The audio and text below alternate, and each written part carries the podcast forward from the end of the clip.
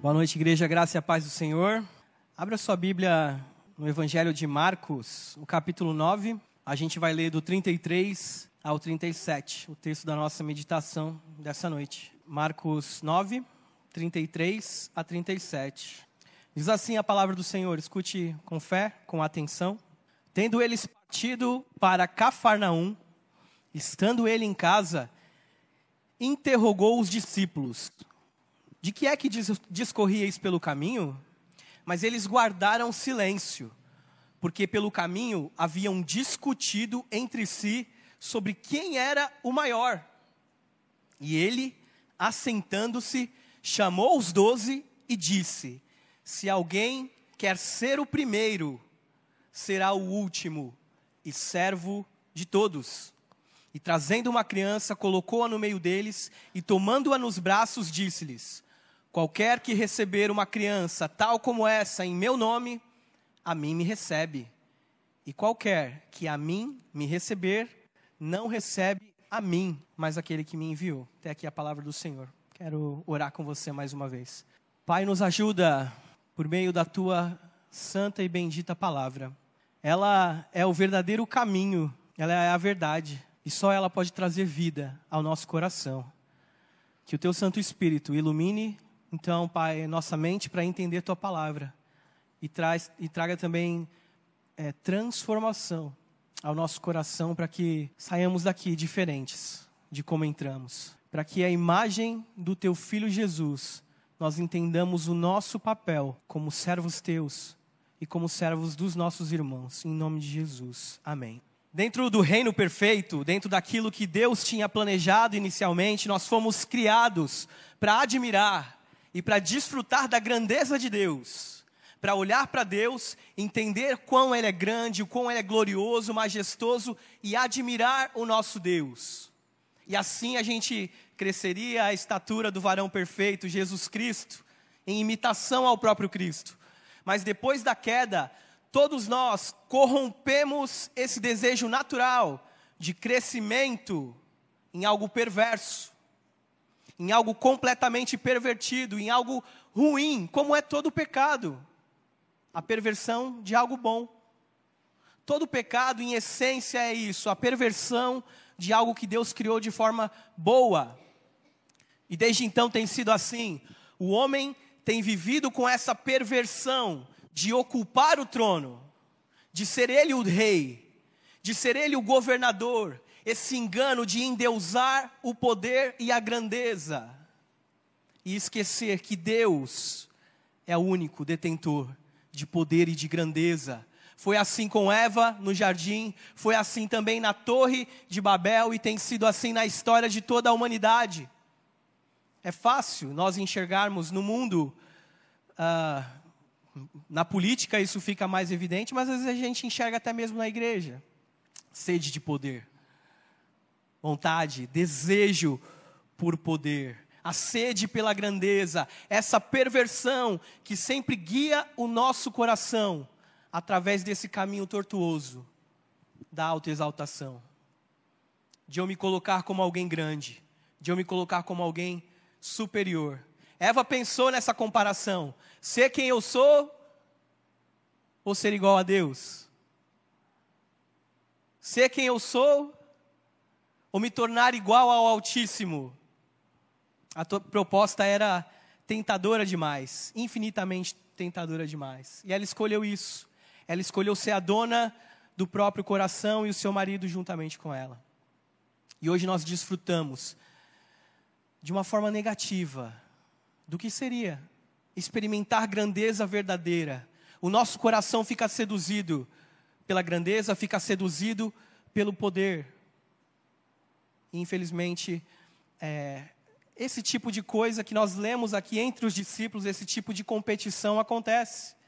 Já reparou como o ser humano, via de regra, é dado a competição, é dado a comparações? Chega fim de ano, o que, que a gente tem?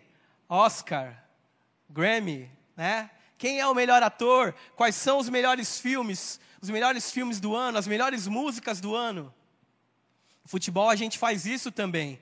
Quem é o maior jogador de todos os tempos, quem é o melhor cobrador de faltas, o melhor goleiro, quem é o melhor time, quem é a melhor seleção.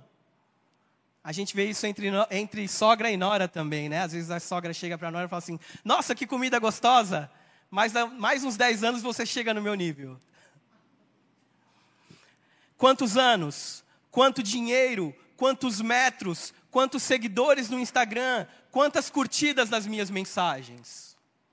E assim a gente passa a viver de uma forma tortuosa, de uma forma pecaminosa, buscando grandeza através do meio secular. E os discípulos estavam fazendo exatamente isso, buscando a grandeza segundo os homens, tendo os próprios homens e os seus valores como padrão. Mas Cristo nos ensina uma lição de verdadeira grandeza nesse texto, segundo os valores do reino de Deus. Não segundo o reino humano, mas de acordo com o reino de Deus. E Marcos vai apresentar Cristo de uma forma única nos evangelhos. Ele vai apresentar Cristo como um servo e como um sofredor. E muito dessa temática aparece aqui no nosso texto. E essa parte do Evangelho de Marcos narra o caminho de Jesus e os seus discípulos a Jerusalém. Já final da perto do fim da jornada de Cristo aqui na terra. Nessa parte ou próximo é, próximo dessa, desse acontecimento, Jesus havia predito já a sua morte e a sua ressurreição por duas vezes. Ele já havia falado da glória do reino de Deus. Pedro tinha acabado de fazer a sua, aquela sua confissão que Jesus era o Cristo, o Filho do Deus vivo. E três dos seus discípulos tinham presenciado é, a glória de Cristo na transfiguração no monte, quando Jesus vai lá e se transfigura. Expulsão de demônios, o ministério de Jesus crescendo e ele muito em evidência. E aí então, Jesus se retira das multidões para Galiléia para aprofundar ali o seu ensinamento com os seus discípulos. E muito do que Jesus ensinou e falou para os discípulos naquela, ocasi naquela ocasião foi sobre autonegação foi sobre eles negarem a si mesmo. Jesus falou que aquele que deseja segui-lo deveria tomar a sua cruz todos os dias. Aqueles que desejassem caminhar com ele deveriam, portanto, tomar a sua cruz todos os dias. Ele falou sobre ele não ter um paradeiro, sobre ele não ter um lugar onde ele reclinar a cabeça. Basicamente, todo o discurso de Cristo foi sobre autonegação e renúncia. Além disso, Jesus já tinha começado a alertar os discípulos sobre a sua morte, sobre o que ia acontecer com ele. E logo depois da transfiguração, nós temos esse acontecimento aqui, que acontece aqui entre os discípulos. E o tema da nossa mensagem é a verdadeira grandeza. A verdadeira grandeza. E o resumo, o resumo de toda a nossa mensagem é que a grandeza do reino de Deus não é sobre eu estar em evidência, mas é sobre autonegação e serviço como exemplo de Cristo. Verdadeira grandeza não é eu estar em evidência, mas é sobre autonegação e serviço a exemplo do nosso Senhor Jesus. Primeiro ponto para a gente refletir que a verdadeira grandeza é a, viver a verdadeira grandeza significa não buscar estar em evidência. Se você quer ser considerado grande de acordo com os padrões do reino de Deus, você não deve buscar estar em evidência. Olha o versículo 33. Tendo eles partido para Cafarnaum, estando ele em casa, interrogou os discípulos: De que é que discorrieis pelo caminho? Mas eles guardaram silêncio, porque pelo caminho haviam discutido entre si sobre quem era o maior sobre quem era o maior. Então os discípulos estão ali voltando para casa, naquele caminho, e estão entre si, entre eles ali debatendo sobre quem seria o maior. Sobre quem deles poderia ser o maior. E Jesus, como aquele pai que sabe o que o filho fez de errado, né? Chega até eles e pergunta: "O que é que vocês estavam conversando quando vocês estavam vindo pelo caminho? O que é aquilo que vocês estavam discutindo, aquilo que vocês estavam debatendo?" Eles não disseram nada, ficaram calados, ficaram quietos porque sabiam que estavam aprontando. E eu comparei com criança porque criança faz isso, né? Meu pai é mais forte do que o seu. A minha boneca é mais bonita do que a sua. Parece engraçado e até seria. Seria até difícil de enxergar essa situação nos discípulos se ela não acontecesse com a gente. Se muitas vezes nós não passássemos por esse tipo de coisa. Se essas coisas às vezes não acontecessem com a gente. Esse desejo de se erguer, esse desejo de se elevar, de se autopromover, de ter grandeza no nosso coração. Infelizmente, não raramente, a gente pode ver crentes fazendo isso também. Pessoas que entregaram sua vida a Jesus, desejando grandeza, desejando aparecer, desejando o reconhecimento dos homens. A maioria do ensino de Jesus por aqueles dias falava sobre o reino de Deus, sobre a glória do reino de Deus. E a transfiguração, como eu disse, tinha acontecido há pouco tempo. E talvez fosse natural para aqueles discípulos ficarem pensando: que será que vai sobrar para mim depois que Jesus estabeleceu o seu reino? Qual será que vai ser a minha parte? O que será que vai sobrar para mim? E quando Jesus pergunta sobre o que eles discutiam, o texto sugere que não era uma mera discussão, não era só uma conversa, mas era um verdadeiro debate, como uma, uma briga de palavras, um jogo de palavras, onde toda a neutralidade se perde e um vai pressionando o outro, tentando convencer o outro a partir dos seus argumentos. É mais ou menos isso que eles estavam fazendo. Eu gosto de imaginar, eu gosto de ilustrar uh, essas essas coisas que a Bíblia não relata ao certo com a imaginação. Podia, a gente pode imaginar algo como Pedro se levantando, né, no meio do pessoal ali, falando assim: Vocês sabem que eu sou o líder do grupo. Porque quando é, Jesus perguntou quem ele era, fui eu que tomei a frente e disse: Tu és o Cristo, o Filho do Deus vivo. E aí vem Tiago e João e fala: É, mas nós também estávamos com você. E nós também vimos aquilo que a gente não pode contar para ninguém. Só eles viram, eles não podiam falar o que tinha acontecido na transfiguração. E aí eles ficam pensando, ué, o que será que aconteceu que eles não podem contar para a gente? Aí Judas vem e fala assim, não, mas eu sou o cara que cuida da grana. Para cuidar da grana, você precisa ser alguém de confiança. Eu sou o maior. E Pedro, para não deixar as coisas ficar para trás, fala, mas eu andei sobre o mar. E eles todos falam, é, mas a gente viu. Na verdade, a gente viu você afundar, né, Pedro? Você não andou nada sobre o mar. Algo desse tipo. Algo desse tipo. Seria difícil imaginar que os discípulos não fazem tal coisa, se nós também não tivéssemos isso no nosso coração. Se nós muitas vezes não agíssemos dessa forma também. Ver os discípulos com esses valores errados de grandeza. E a gente sabe que o resultado disso é soberba, é autopromoção, é diminuir o outro, fazer o outro menor, eu ir lá e ficar criticando o outro para eu parecer ser maior, para eu parecer ser alguém mais importante ou melhor. Mas o chamado do Evangelho para a nossa vida não é um chamado para eu estar em evidência e para eu fazer o meu nome. É um chamado, esse é o chamado que Satanás ofereceu a Adão e Eva no jardim um chamado para mudar o status deles em algo que aparentemente seria maior ou melhor. E a gente sabe como é que isso termina. Foi o próprio Satanás quem quis usurpar o trono de Deus, tomar o lugar que era de Deus. E assim Adão e Eva seguiram esse mesmo caminho. Tem um texto em Isaías que remete a isso, a, a, a própria queda de Satanás, que diz: Eu subirei ao céu, acima das estrelas de Deus exaltarei o meu trono e no monte da congregação me, aceita, me assentarei, nas extremidades do norte. Subirei acima das mais altas nuvens e serei semelhante ao Altíssimo.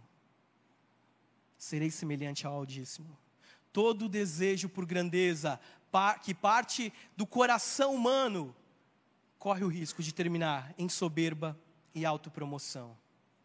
E talvez eu não posso dizer como está o seu coração hoje, e talvez no seu coração haja esse desejo de ser grande. Talvez no seu coração, mesmo que de forma velada, mesmo que não revelado, exista esse desejo de ser grande, esse desejo de estar em evidência. Essas coisas precisam ser revistas no nosso coração. Eu preciso parar, olhar para dentro do meu coração e observar as minhas motivações. Em perceber onde os meus pés têm sido firmados. Talvez haja alguma arrogância no seu coração. Talvez você também esteja no seu dia a dia vivendo fazendo comparações com as outras pessoas. Seja na igreja, nos ministérios, seja no seu trabalho, com seus colegas de trabalho, com a sua família, sei lá, quem Deus coloca ao seu redor no dia a dia. Mas pode ser que o teu coração esteja caindo nessa tentação. O teu coração esteja caindo nesse terrível engano de se tornar alguém arrogante. E se quer imaginar maior ou melhor do que alguém. Talvez no seu coração exista um desejo por grandeza, um desejo por ser alguém com uma posição importante, com renome, o reconhecimento dos outros, o reconhecimento dos homens. Mas essa é uma linha tênue, meus irmãos, perigosa. Porque na vida cristã, muitas vezes, não é somente aquilo que nós fazemos que importa, mas a motivação do nosso coração.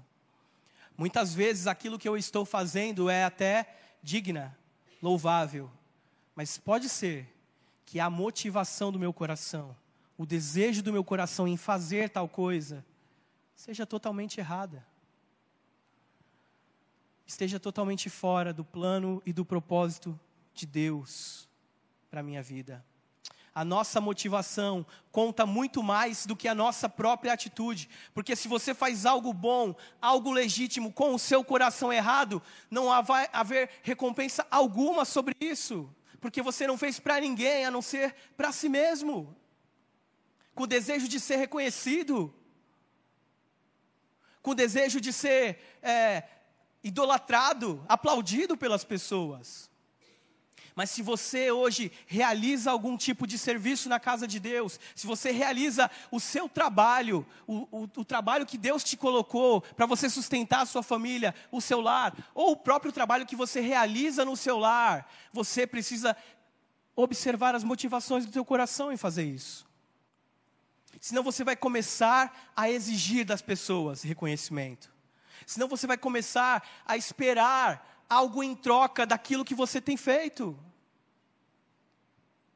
Seja na igreja, seja no trabalho, ou até no dia a dia na minha casa. Eu posso cair nesse erro.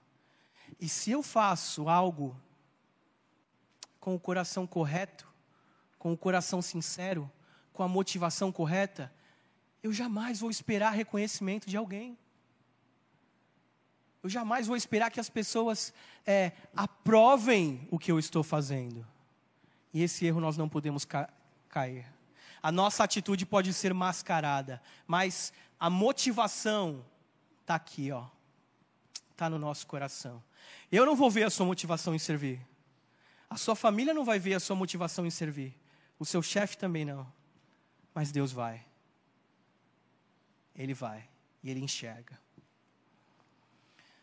Em segundo lugar, a verdadeira grandeza vai buscar autonegação. A verdadeira grandeza vai buscar autonegação. Olha o que diz o versículo 35. E ele, assentando-se, chamou os doze e lhes disse: Se alguém quer ser o primeiro, será o último e servo de todos. Se alguém quer ser o primeiro, Alguém deseja grandeza? Vai para o fim da fila. Seja o último, seja servo de todos. Donas de casa, vocês já imaginaram? Já imaginaram? Uns cinco empregados na casa de vocês? Pare e pense. Imagina como seria uma casa com cinco empregados: um para cuidar das suas roupas, um para fazer a faxina, um para organizar a casa. Como seria?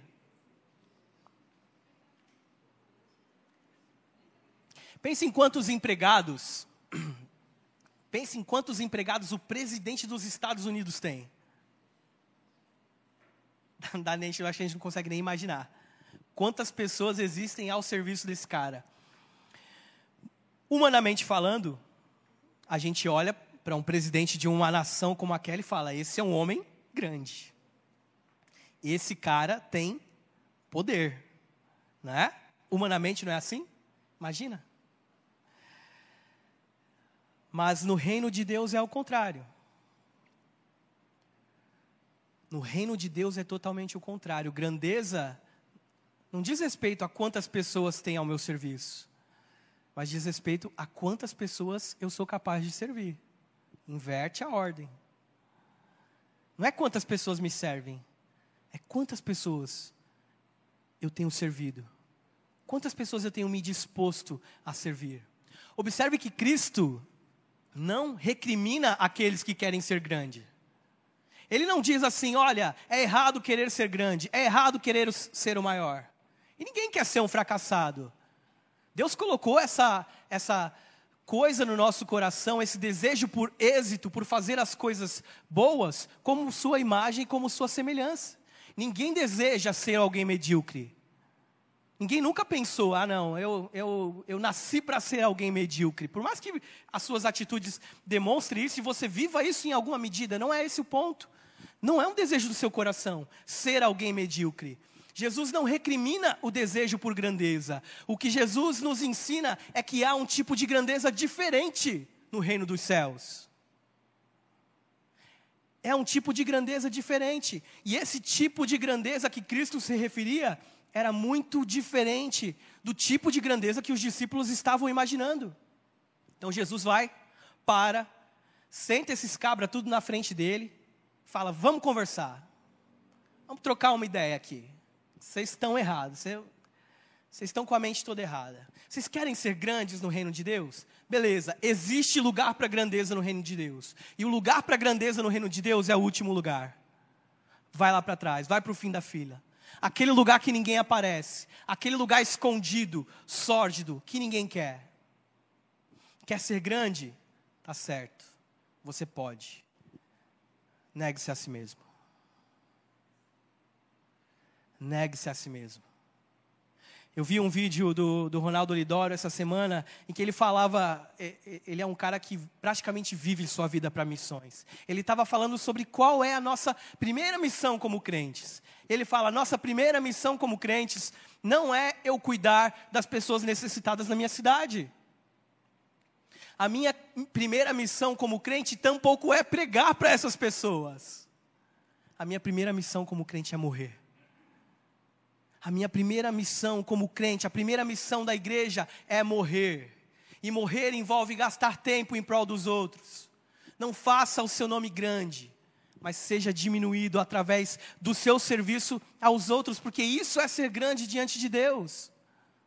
À luz do Evangelho, nós somos chamados a ter uma nova vida, a termos um coração direcionado para adorar a Deus, para apresentar toda a nossa vida como um sacrifício agradável a Deus. Pense nisso, um sacrifício agradável a Deus. E essa nova atitude precisa mudar a forma como eu penso, a forma como eu enxergo a vida, a forma como eu, eu sirvo as pessoas que estão ao meu redor precisa mudar toda a minha vida. E eu preciso ter esse crescimento de acordo com a vontade de Deus, de acordo com Cristo. E fazer isso à semelhança de Cristo, à imagem de Cristo. Isso não vai acontecer com gente que está fora do convívio da igreja.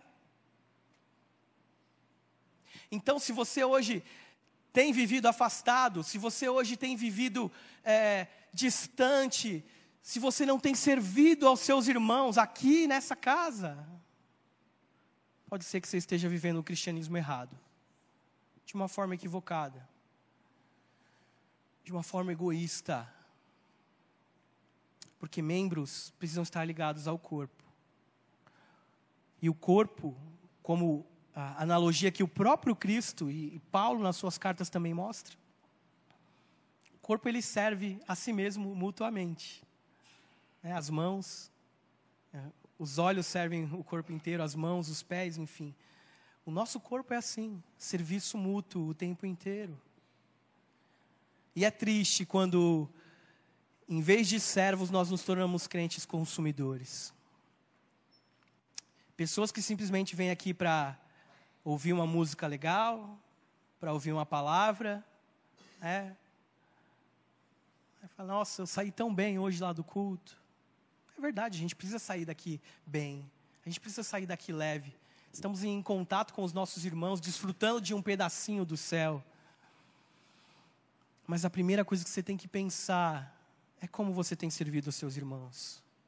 Como você tem se desgastado em prol deles, em prol da igreja que o Senhor colocou você. E é triste, é triste, quando precisamos de mãos para ajudar nos ministérios, de forma geral aqui, e faltam mãos. Não faltam pessoas, a igreja está sempre cheia, nós temos muitos, muitos membros, graças a Deus por isso. Mas por que que tantas vezes faltam mãos? Faça essa reflexão no seu coração hoje, meu irmão e minha irmã. Quanto você tem servido aos seus irmãos? Será que você não tem é, vivido o seu cristianismo de uma forma egoísmo, apenas esperando que as pessoas venham aqui e sirvam você? Sendo que você poderia ser canal de bênção para abençoar e servir outras pessoas? Nós precisamos viver a semelhança do nosso Senhor, a semelhança de Cristo. Essa vida, a vida em, em, corpo, a vida em igreja não tem como ser vivida sozinha, mas tem que envolver necessariamente serviço mútuo, o servir uns aos outros com os meus dons, com os talentos que Deus me deu. Assim como Cristo gastou a sua vida e os seus dons com os outros, assim também eu preciso imitar a Cristo no meu serviço e na minha humilhação. Porque se você não vive uma vida de serviço, como eu disse, você está vivendo um cristianismo de forma errada. A gente pode pensar como ilustração, por exemplo, em João Batista. O próprio Jesus dá testemunho desse cara, dizendo que dos, dos nascidos de mulher não teve ninguém maior que ele. Mas quando ele foi falar de si mesmo, ele disse: Eu sou apenas uma voz. Uma voz que clama no deserto. E é necessário que ele cresça e que eu diminua. A gente conhece bem esse versículo, a gente conhece bem essa frase, a gente canta, a gente tem esse versículo de cor. Mas às vezes a gente não consegue enxergar isso na prática. A gente pode pensar no exemplo do próprio Cristo, que se colocou no lugar de servo, que se esvaziou, que renunciou à sua majestade, o seu governo, não julgou como usurpação o ser igual a Deus mas ele se humilhou a si mesmo e assumiu natureza humana. Vocês já pararam para pensar nisso? Ele é o Senhor, Deus é o Senhor da sua vida? Amém? Mas ele serviu você. Se o teu Senhor, se o teu mestre foi capaz de servir aos outros, por que é que você não é? Que é que trava você na hora de estender as suas mãos? de fazer a sua parte. Grandeza no reino de Deus não é eu, aparecer. Grandeza no reino de Deus é um Salvador poderoso, pendurado por suas mãos e pelos seus pés numa cruz de madeira, para ajudar, para servir gente que não merecia, para servir aqueles que o crucificaram, para servir aqueles que o xingaram. E Deus olha e diz: Isso é grandeza porque o filho do homem não veio para ser servido, mas para servir e dar a sua vida em favor de muitos. Entrega total, autonegação. Isso é grandeza. Isso é grandeza verdadeira. E como você tem vivido isso? Como tem sido isso na sua igreja? Deus não te fez rápido em pensamentos, trabalhador, inteligente, eloquente, capaz, hábil, esperto, humilde, atento ou organizado apenas para o teu próprio bem foi para que você servisse outras pessoas. Não foi para você se orgulhar do quanto você é bom, do quanto você é capaz. Mas para você servir, para você retribuir aquilo que Deus te deu, para você viver como o seu Senhor viveu. Jesus está dizendo: o nosso, o objetivo da nossa vida como discípulos não é a nossa própria honra, mas a honra do próximo. Não estejamos preocupados em quão altos nós vamos ficar, mas vamos nos preocupar em fazer os nossos irmãos ficarem nos lugares altos. E no amor de Cristo, fazer com que os outros cresçam, com que os outros sejam reconhecidos. Você é cristão? Você bate no peito e diz que é cristão, então abandone a sua busca por reconhecimento e sirva seus irmãos. Não pense em se destacar, mas pense em destacar o outro. Cristo mudou o mundo, mas ele não mudou o mundo com uma espada, ele mudou o mundo com uma toalha e uma bacia. Foi servindo. Em terceiro e último lugar, a verdadeira grandeza é uma vida de serviço a exemplo de Cristo. Acompanha comigo o versículo 36. E trazendo uma criança, colocou-a no meio deles e tomando-a nos braços, disse-lhes: Qualquer que receber uma criança, tal como essa, em meu nome, a mim me recebe. E qualquer que a mim me receber, não recebe a mim, mas recebe aquele que me enviou. A essa altura, Jesus para para ilustrar o que ele havia acabado de ensinar para os discípulos. A essa altura, Jesus para para mostrar um exemplo prático para eles ali sobre o que ele tinha falado sobre autonegação e sobre serviço, sobre ser o último. Então ele vai e traz uma criança. Coloca essa criança no colo e diz assim: Olha, qualquer um que receber uma criança como aquela em nome dele, na verdade, estaria recebendo a ele mesmo e, consequentemente, ao próprio Deus. A, na nossa cultura, é totalmente, é, comparado com essa daqui do, dos tempos de Cristo, é totalmente diferente da cultura que nós temos hoje em relação à criança. A criança hoje ela é, é muito bem tratada, tem leis de proteção, mundos exclusivos para a criança, conteúdo exclusivo de tudo para a criança, de música, de vídeo, parques de diversão, restaurantes temáticos especializados para receberem crianças, tá? Então é muito diferente, roupas, comida, brinquedos, jogos, tudo exclusivo para as crianças. A criança aqui nesse texto, ela é ultimi, não é como a gente pensa, às vezes como a gente pensa de forma errada até, que ela é colocada aqui como um modelo de inocência que Jesus traz. Como se fosse assim, ah, não, tá vendo aqui a criancinha? Alguém inocente? Não, não é nada disso. Jesus traz uma criança para mostrar como ela era ali, na sociedade, um símbolo de humildade e de despreocupação por posição social. A criança é um símbolo de não importância. Não importância. A criança naquele tempo ela não era a princesinha ou o príncipezinho do papai. Não era nada disso. Criança era alguma coisa ou algo, como algo qualquer, como um objeto. Criança naquela época não era contada nos censos, criança não podia dar opinião, criança não era ouvida, então ela acaba representando aqui nesse texto aqueles que são excluídos, aqueles que são esquecidos representa todos aqueles que, por alguma razão, não vão estar na nossa lista de prioridades na hora da gente servir ou atender alguém. Então, quando Jesus levanta essa criança, ele está passando a mensagem, a mesma mensagem de antes, acerca de ser o último e de servir a todos. E ele usa essa figura infantil, excluída, sem importância, para dizer: vocês querem ser grandiosos? Então parem de vaidade no coração. Parem de imaginar relacionamento custo-benefício, sabe? quando você faz para conseguir alguma coisa em troca, ou quando você agrada alguém porque aquela pessoa vai trazer algum tipo de retorno para você, relacionamento custo-benefício. A gente sabe muito bem o que isso quer dizer. Relacionar com os outros por aquilo que você vai receber. E talvez os discípulos, ah, na sua discussão, nessa, nessa discussão deles por posição, de repente olhando para o futuro e imaginando Cristo assumindo o reino de forma terrena, né, se tornando ali um líder, um governador, e eles pensassem, cara, o que, que vai sobrar para mim? Que posição eu vou ter aqui no reino de Deus? Qual vai ser meu lucro? Que posição ele vai me dar? O discípulo é reconhecido não pela honra que ele dá aos outros, aos olhos do mundo, mas quando ele reage diante das situações daqueles que não têm importância. aqueles que ninguém se importa. E nesse quesito, nosso Senhor Jesus foi um verdadeiro mestre. Uma criança não poderia dar status para ninguém, não poderia dar posses, não poderia trazer benefício nenhum, nem material e nem honra para ninguém.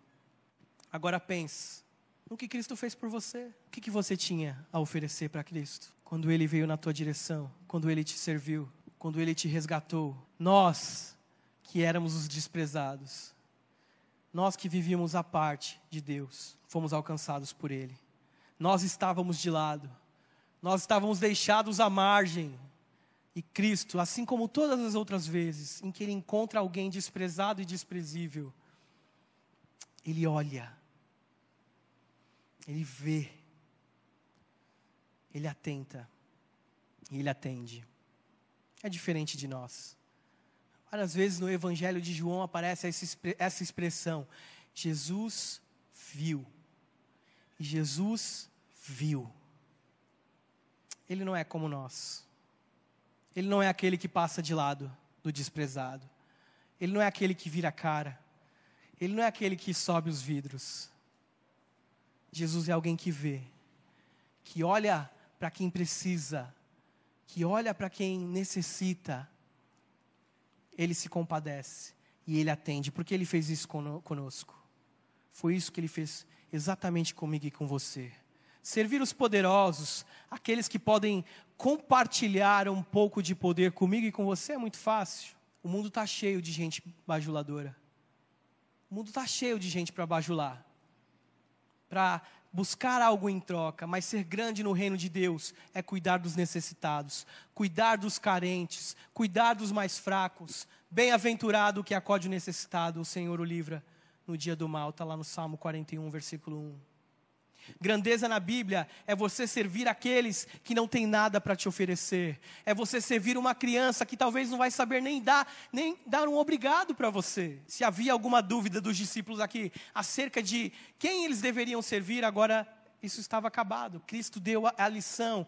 Trate bem e sirva aqueles que não têm nada para oferecer para vocês. E quando nós fazemos isso, nós servimos ao próprio Cristo. Nós servimos ao nosso próprio Senhor.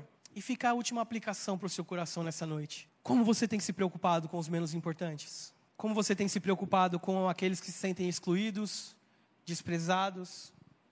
Como Tiago vai dizer na sua carta, a religião pura e sem mácula para com o nosso Deus e Pai é essa: visitar os órfãos e as viúvas nas suas tribulações e a si mesmo guardar-se incontaminado do mundo. A palavra diz: tratem bem as pessoas que não recebem atenção alguma. Certamente, se você parar e olhar para o seu ladinho, vai ter tanta gente que precisa ser acolhida. Vai ter tanta gente precisando de um abraço, precisando de um olhar, de uma palavra. E a pergunta é: você vai passar direto mais uma vez? Você vai andar de lado mais uma vez? Você vai levantar os vidros mais uma vez? Ou você vai parar e observar, e ver e atender? Como teu Senhor fez. Cristo não deixava as pessoas passarem despercebidas, mas ele ia intencionalmente na direção delas, para cuidar das suas necessidades, fossem elas materiais, físicas ou espirituais. Se o nosso Senhor fez, a gente precisa seguir o seu exemplo. Se Ele é o nosso Senhor, se Ele é o nosso Mestre, eu preciso viver da mesma forma que o meu Mestre viveu.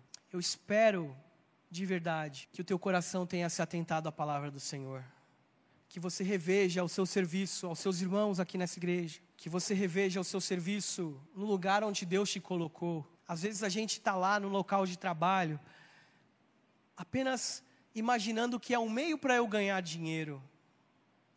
Mas pense além. Ali é um local onde você pode cumprir um sacerdócio, ser um sacerdote e abençoar pessoas. Não porque você vai ter algo em troca, mas porque você entende qual é o teu chamado. Concluindo, meus irmãos, o nosso mundo, esse mundo caído ainda aguarda restauração.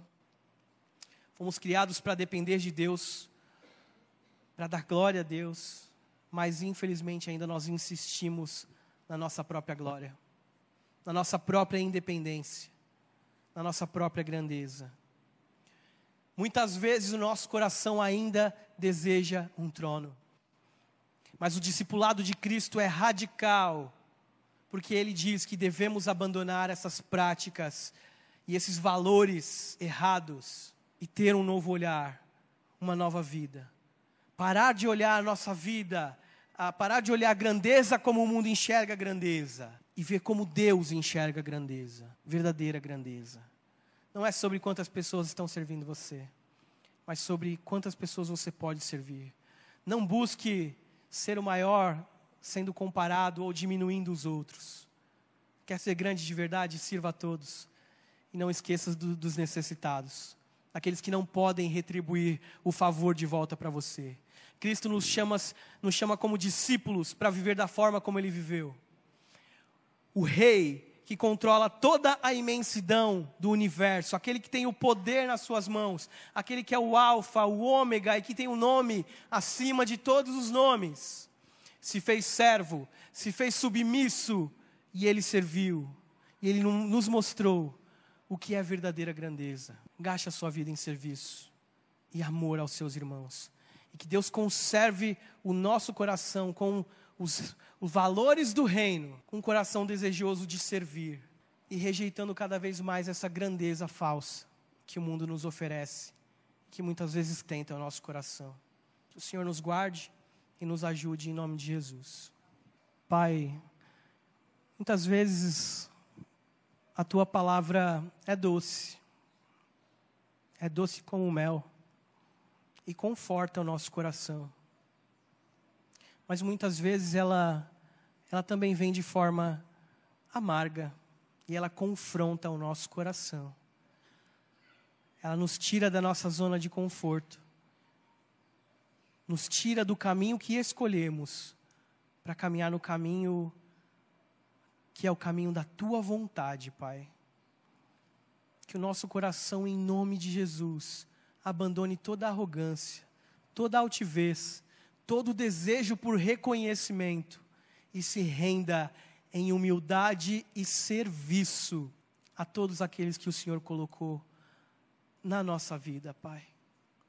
Cuida de nós, não nos deixa sermos enganados, traídos pelo nosso próprio coração, Deus, mas faz-nos enxergar com novas lentes, com as lentes da tua palavra, para que a tua vontade se cumpra em nós e nós sabemos que a tua vontade é boa, perfeita e agradável. Pai, cuida do nosso coração no restante dessa semana.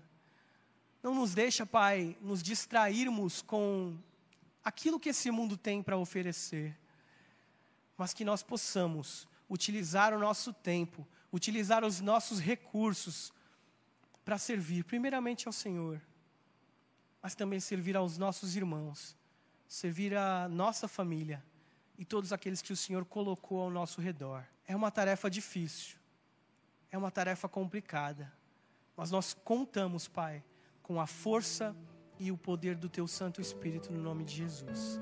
Amém.